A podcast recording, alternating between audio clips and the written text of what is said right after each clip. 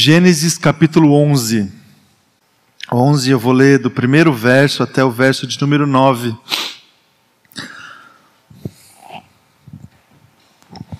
O texto diz assim: No mundo todo havia apenas uma língua, um só modo de falar. Saindo os homens, os homens do Oriente encontraram uma planície em Sinear e ali se fixaram. Disseram uns aos outros: Vamos fazer tijolos e queimá-los bem. Usavam tijolos em lugar de pedras e piche em vez de argamassa. Depois disseram: Vamos construir uma cidade com uma torre que alcance os céus. Assim nosso nome será famoso e não seremos espalhados pela face da terra. O Senhor desceu para ver a cidade e a torre que os homens estavam construindo. E disse o Senhor: Eles são um só povo e falam uma só língua. E começaram a construir isso. Em breve, nada poderá impedir o que planejam fazer. Venham, desçamos e confundamos a língua que falam, para que não entendam mais uns aos outros. Assim, o Senhor os dispersou dali por toda a terra e pararam de construir a cidade. Por isso foi chamada Babel, porque ali o Senhor confundiu a língua de todo mundo. Dali o Senhor os espalhou por toda a terra. Até aqui. Vamos orar? Obrigado pela tua palavra, Senhor. Obrigado pela tua presença aqui no meio de nós. E fale conosco, Deus, agora pela ministração do seu Espírito Santo que a tua palavra encontre espaço na nossa vida, que a tua palavra encontre lugar, Deus, em nós e que é, esse encontro, Pai, possa nos transformar, possa trazer vida, esperança para o nosso coração. É a minha oração, em nome de Jesus. Amém e amém. Amém, irmãos. Fazia tempo que você não lia esse texto da Torre de Babel ou não? Fazia?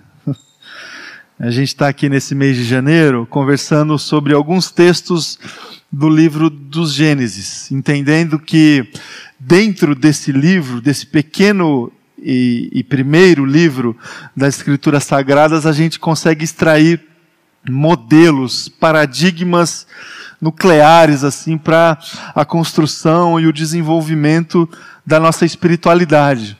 A gente encontra no livro do Gênesis as narrativas dos princípios das coisas, da criação, de todas as coisas, e também a gente encontra neste livro os princípios para a nossa caminhada de fé, para a nossa espiritualidade. A gente encontra nesse livro é, informações iniciais é, nucleares a respeito daquilo que é central na nossa espiritualidade. Por exemplo, a gente encontra no livro de Gênesis informações iniciais é, nucleares a respeito de Deus. Quem é Deus? O Deus que cria todas as coisas, o Criador de todas as coisas. No primeiro domingo a gente leu o relato da criação e está lá no relato da criação a grandeza de Deus, os atributos de Deus, o, o poder de Deus, a capacidade é, existencial de Deus, que era antes, que criou todas as coisas. Então Deus está em essência com seus atributos como modelo, como paradigma na construção narrativa do livro do Gênesis. No domingo passado a gente leu o relato da arca de Noé. Deus está ali estabelecendo a sua misericórdia, a sua graça, o seu amor, mas também Deus está ali estabelecendo a sua justiça, o seu julgamento. Deus está é, com seus atributos uma forma primeira nas escrituras sagradas no livro do Gênesis. A gente conhece Deus olhando para as narrativas desse livro. Jesus está também em Gênesis, com os seus tipos diversos, que depois a gente vai até conversar mais sobre, sobre isso. O mundo está no livro dos Gênesis. O mundo que foi criado, o mundo que foi convocado, comissionado, a criação, natureza, os homens, todos esses elementos estão contidos na narrativa do livro do Gênesis. O, o mundo está em Gênesis também para ser julgado, para ser avaliado, para ser interpretado. No domingo passado a gente tentou fazer um pouco disso.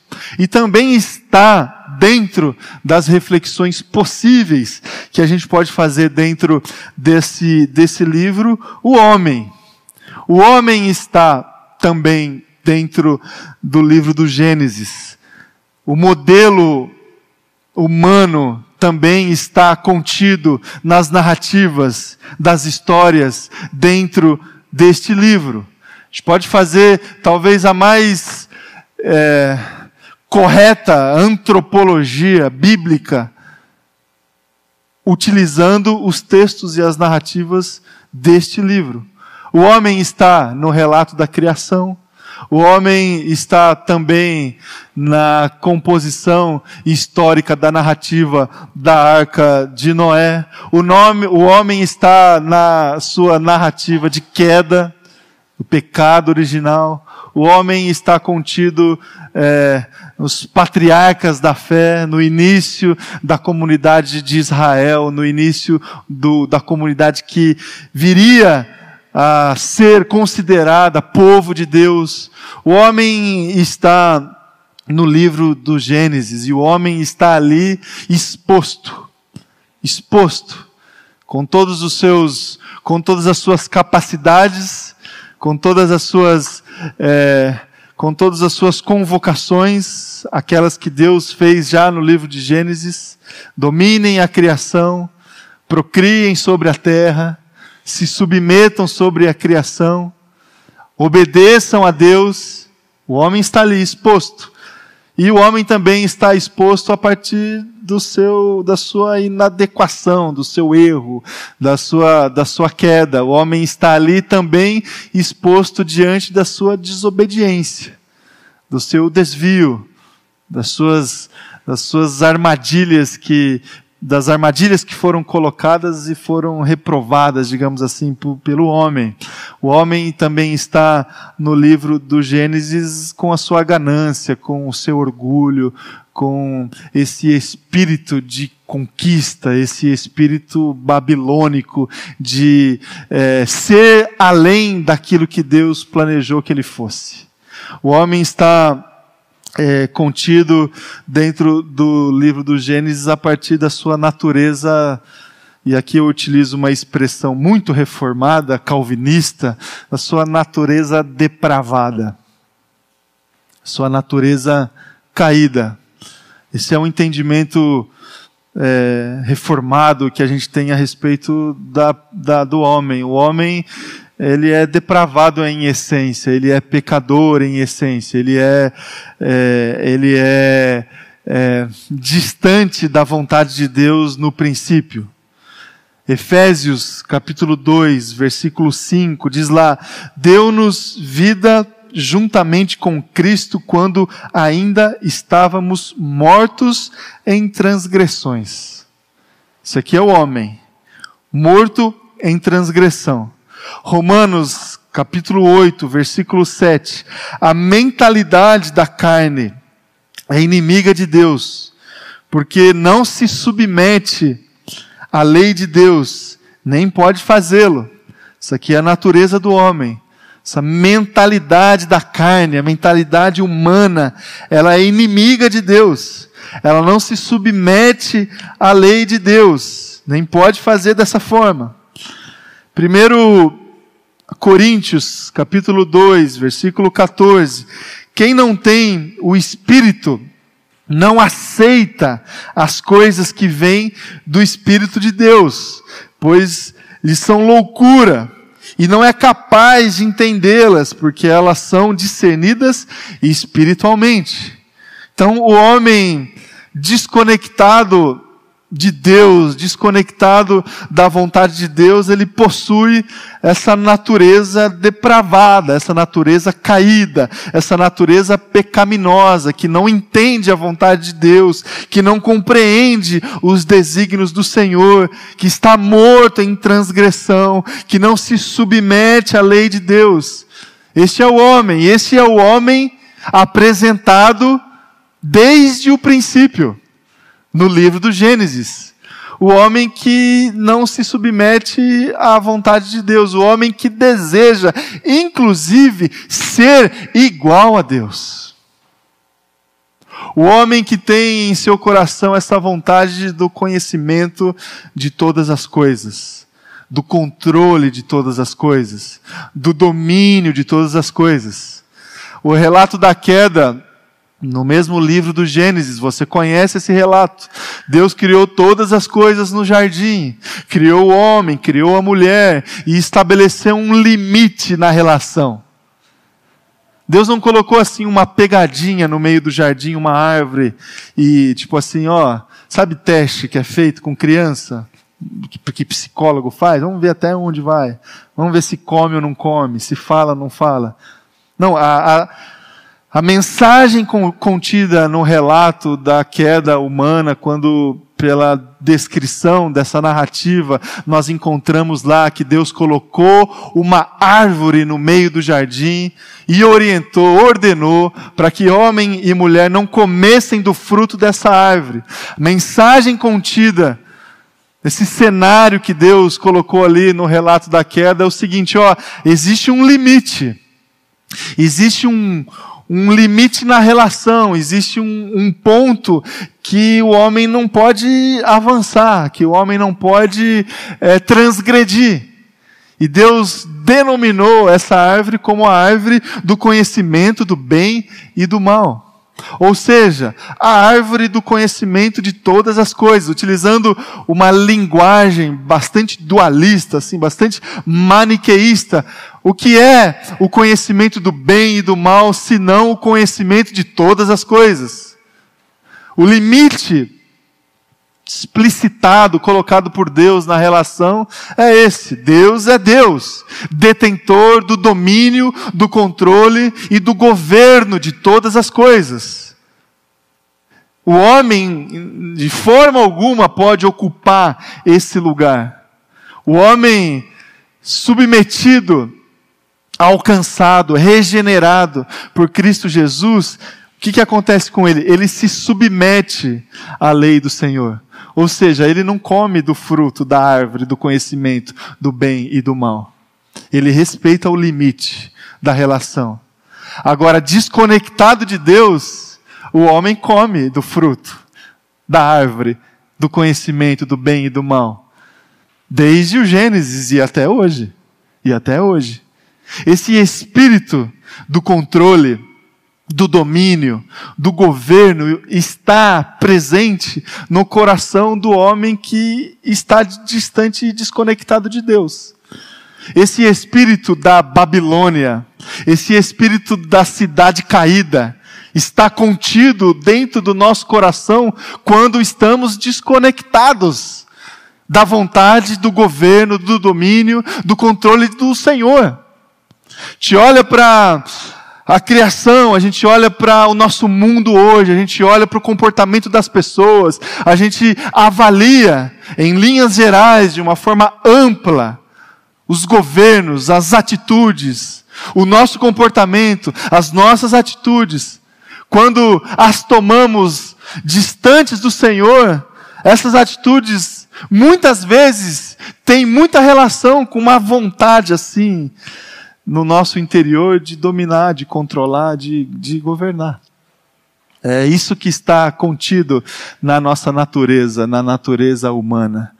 Uma depravação que desenvolve uma caminhada de domínio, de controle e de governo.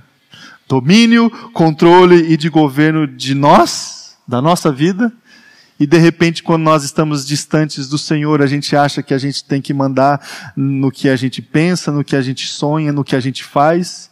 A gente acha que nós estamos no controle da nossa vida domínio, controle e governança de outras pessoas.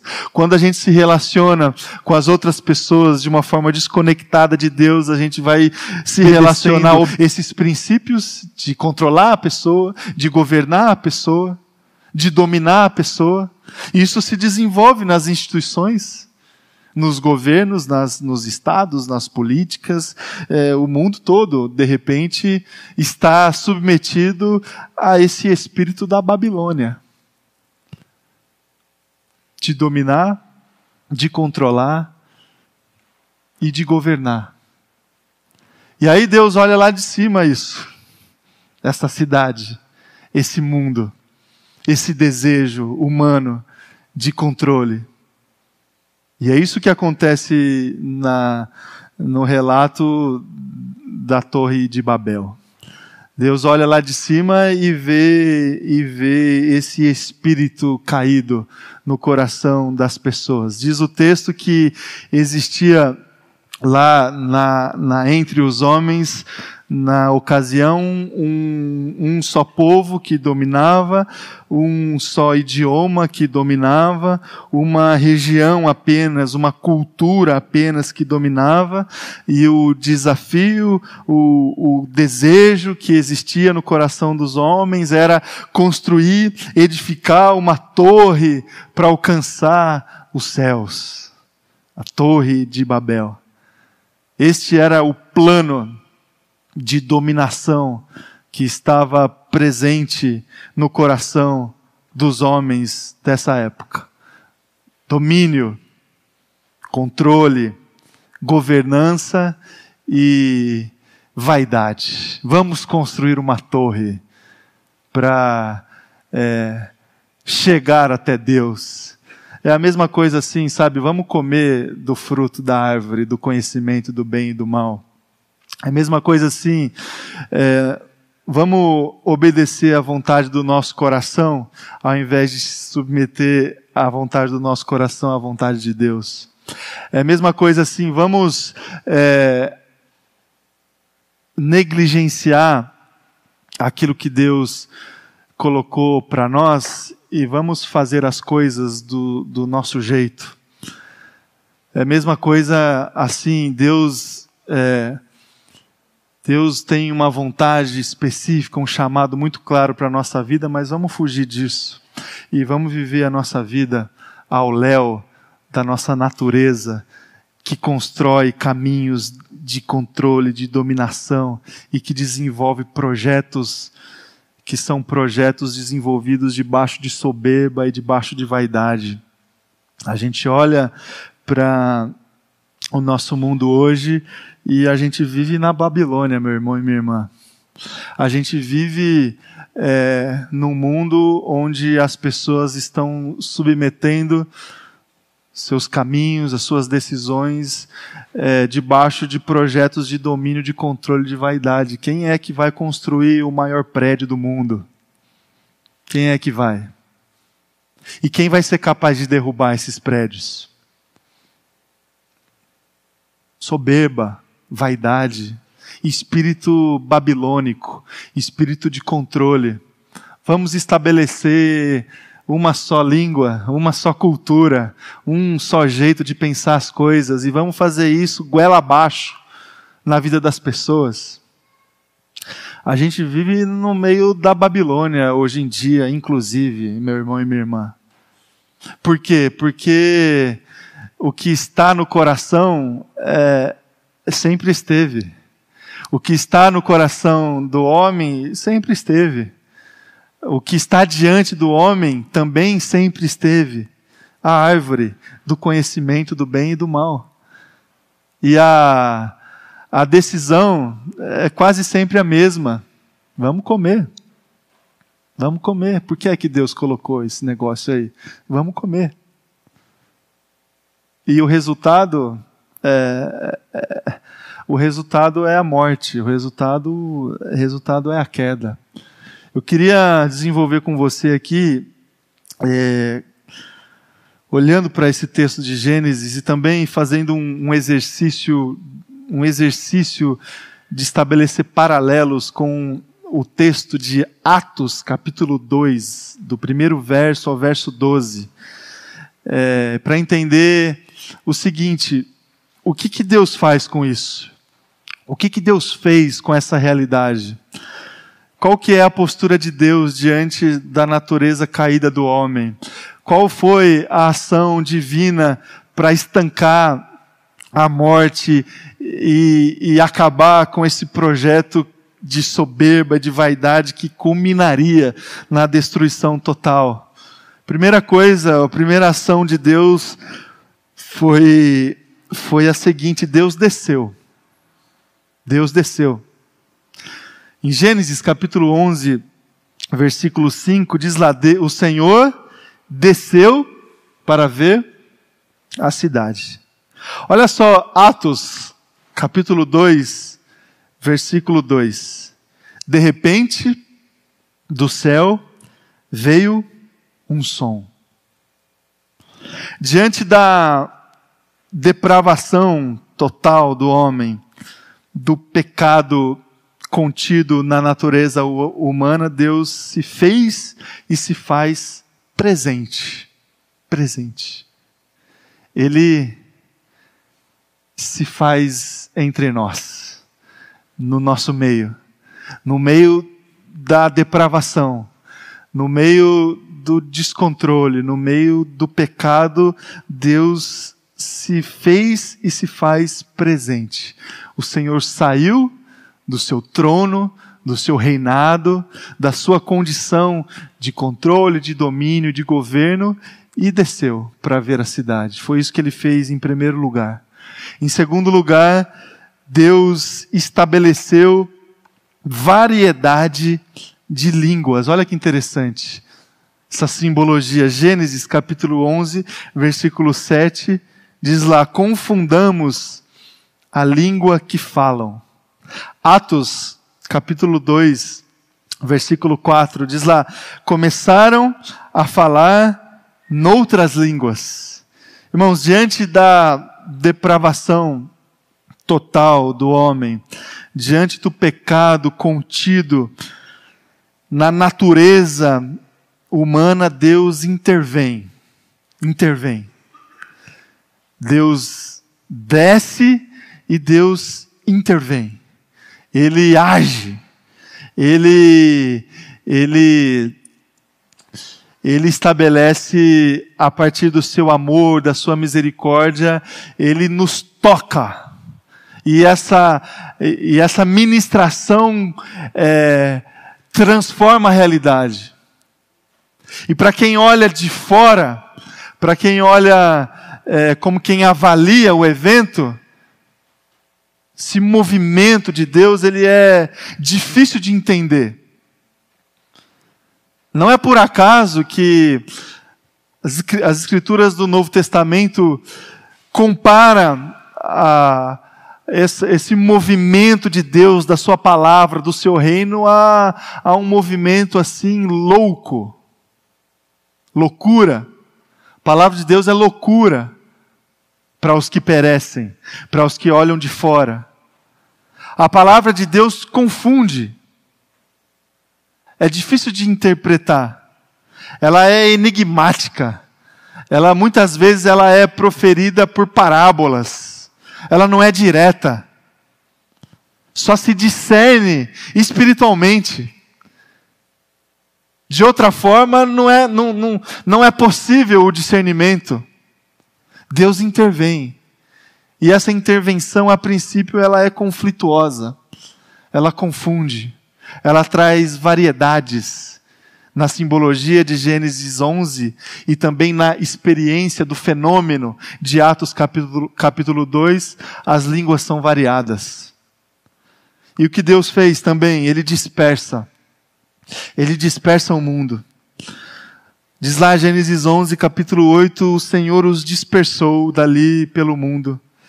Em Atos capítulo 2, versículo 11, nós os ouvimos declarar as maravilhas de Deus em nossa própria língua.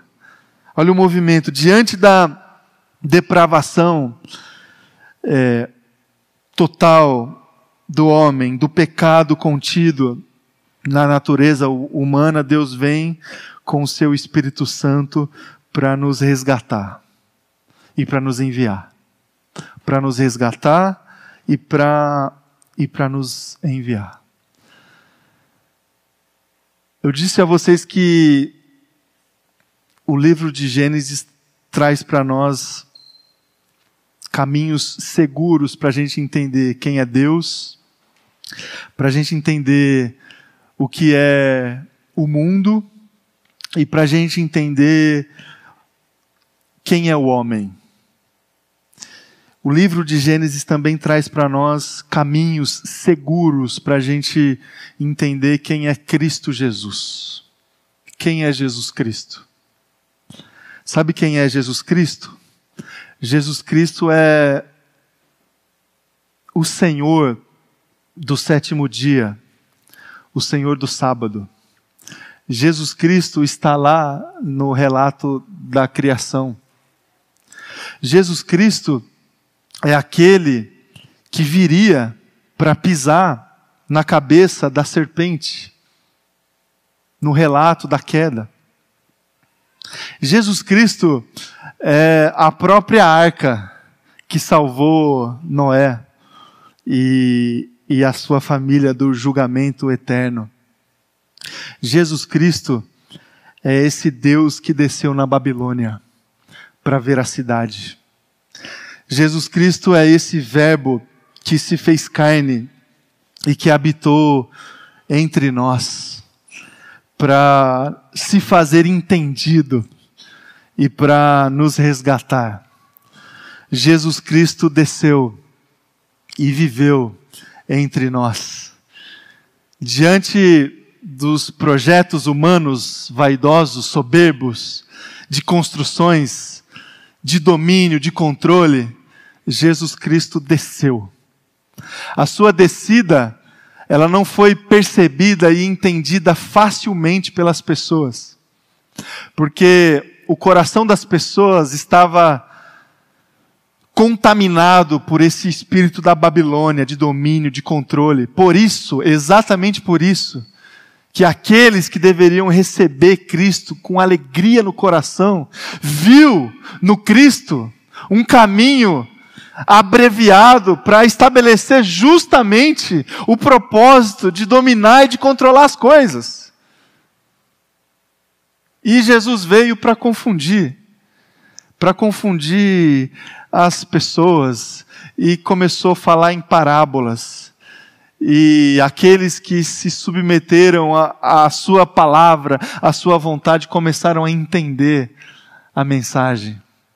E esses e esses que entenderam, e esses que se submeteram, eles foram dispersos pela terra. Eles foram enviados para o cumprimento da missão e da vontade do Senhor. Então, meu irmão e minha irmã, diante da nossa natureza caída, depravada, pecaminosa, inadequada, existe uma verdade libertadora. Deus desceu através da pessoa, da presença e do amor de Jesus Cristo. Ele desceu, habitou no meio de nós e ainda habita pela presença do Espírito Santo. E ele pode transformar o nosso coração. Ele pode redefinir os nossos projetos, redefinir aqueles que estavam alinhados com esse espírito babilônico de controlar, de dominar a nossa vida, a vida das pessoas e as outras coisas. E Ele pode refazer a nossa história. E Ele pode refazer a nossa vida e certamente Ele fará isso. E fazendo isso, Ele nos envia. Ele nos dispersa para o cumprimento da missão para o cumprimento da Sua vontade e do seu querer nas nossas vidas. Que seja assim, que esse movimento do Senhor, que está lá modelar no livro do Gênesis aconteça na sua história, aconteça na sua vida. Que você tenha a sua vida refeita, que você tenha a sua natureza regenerada pelo Espírito de Deus, em nome de Jesus. Amém. Vamos orar, convidar vocês a colocar em pé.